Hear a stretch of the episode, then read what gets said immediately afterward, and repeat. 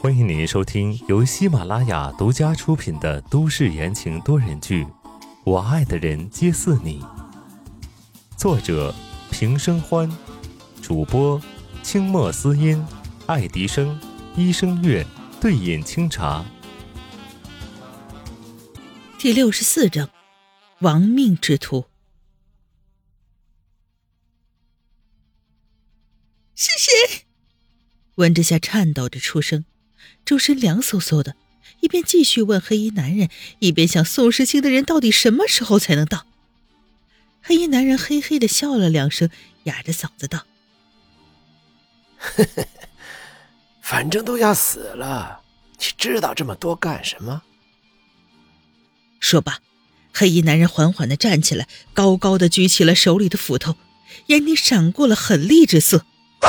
破空的声音传来，斧头寒光一闪，温之夏抱紧了颤抖的身体，紧紧的闭上了眼睛。一声巨响，黑衣男人突然被摔出去两米，整个人狠狠的砸在餐桌子角上，手里的斧子划出去老远。预想的疼痛没有传来，听到动静，温之夏骤然睁开眼，眼中还是一片茫然和绝望，定睛一看。看向了突然出现的人，温之夏心里一松，顿时热泪朦胧。妈的，老子宰了你！叶帆一身警服，英姿飒爽，黑着脸，翻身一个弹跳，跃到了男子面前，手快如闪电，每一拳都打在了黑衣男人的要害。叶帆是东港市散打冠军，很少有人是他的对手，黑衣男人几乎被打得毫无还手之力。又一记重拳狠狠地落在黑衣男人脸上后，黑衣男人晕了过去。阿阿凡，阿凡！温之夏坐在地上，带着哭腔喊叶帆的名字。听到声音，叶帆赶紧跑到他身边，上下打量检查起来，担心全都写在他脸上。你怎么样？他一边问，一边想将温之夏扶起来，但是温之夏软软的瘫坐在地上。动都不能动，叶帆立马蹲下来，急得不行。怎么受伤了？伤到哪儿了？在刚刚和黑衣男人的对抗中，温之夏头发也散了，衣服也破了，雪白的手臂上大大小小的淤青和血痕，看起来很是可怕。我我腿软。温之夏哭着脸，小声的说道。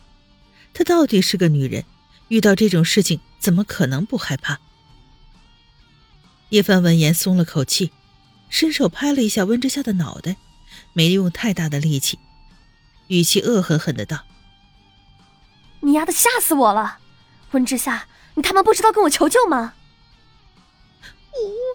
我我，温之夏觉得委屈，因为叶帆的工作关系，很多时候他的电话是打不通的。刚刚那种情况，温之夏索性根本没有想起这个人。想到这儿，温之夏突然疑惑起来：“你你怎么过来了？”叶帆见温之夏没有打算起身，索性也盘腿坐在地上。还不是那个死变态，直接打电话给我老爸，刚好我在附近出任务，所以第一时间就赶来了。宋时清直接给叶启阳打了电话吗？温之夏微微一愣，现在他们这种关系，再动用他爸爸叶启阳的交情，并不是很好。他要怎么才能还这个人情呢？算了，别多说了，你跟我回去，这里现在不安全。叶帆说着，将温之夏扶起来。温之夏缓和了一阵，缓过神，伸手搭在了叶帆的肩膀上，准备起身。突然，眼角处一个黑影闪过。温之夏还来不及提醒，背上一股大力传来，叶帆猛地把他推开。阿帆！温之夏惊叫一声，黑衣男人不知道什么时候醒了，手里的巨大斧头上滴着血，叶帆的后背上有一条长长的口子，不断的渗出红色。妈的，来了两个，那就死一双。黑衣男人脸上血糊住了半边脸，他嘶哑的笑着，拉下了自己的口罩。温之夏看到他脸的瞬间，霎时间捂住了嘴。他下半张脸全是密密麻麻的钉子，嵌入了肉皮里，像是生长的皮肤，恶心极了。叶凡脸色泛白，虽然身中负伤，但气势却未输半分。今天除了你，谁都不会死。话音一落，两个人身形瞬间动了，当下就交锋起来。由于叶帆受了伤，动作慢了许多，有好几次险险的避开，看得温之夏心惊胆战。黑衣男人一脚踹在了叶帆的脚弯里，叶帆顿时跪了下去。黑衣男人手里拿的斧子，用力的朝叶帆的脖子砍了下去。温之夏惊恐的睁大眼睛，话哽在喉咙里，眼看叶帆就要中招了，温之夏不顾一切的朝着黑衣男人跑过去。忽然，啪的一声枪响，黑衣男人直直的倒了下去。温之夏顿时跑到叶帆身边：“阿帆，阿帆，你没事吧？你到底有没有事？”叶帆推开了黑衣男子压住他的腿，咬着牙齿回答道：“死不了。妈的，居然没死透！”叶帆踢了一脚黑衣男人的尸体，脸上泛着白，看向刚刚开枪的人，警戒的将温之夏护在了身后。“你是什么人？”温之夏转到叶帆身侧，让叶帆靠近他的身体。冲着来人不满的道：“你站在那儿干什么呀？还不快过来帮忙！”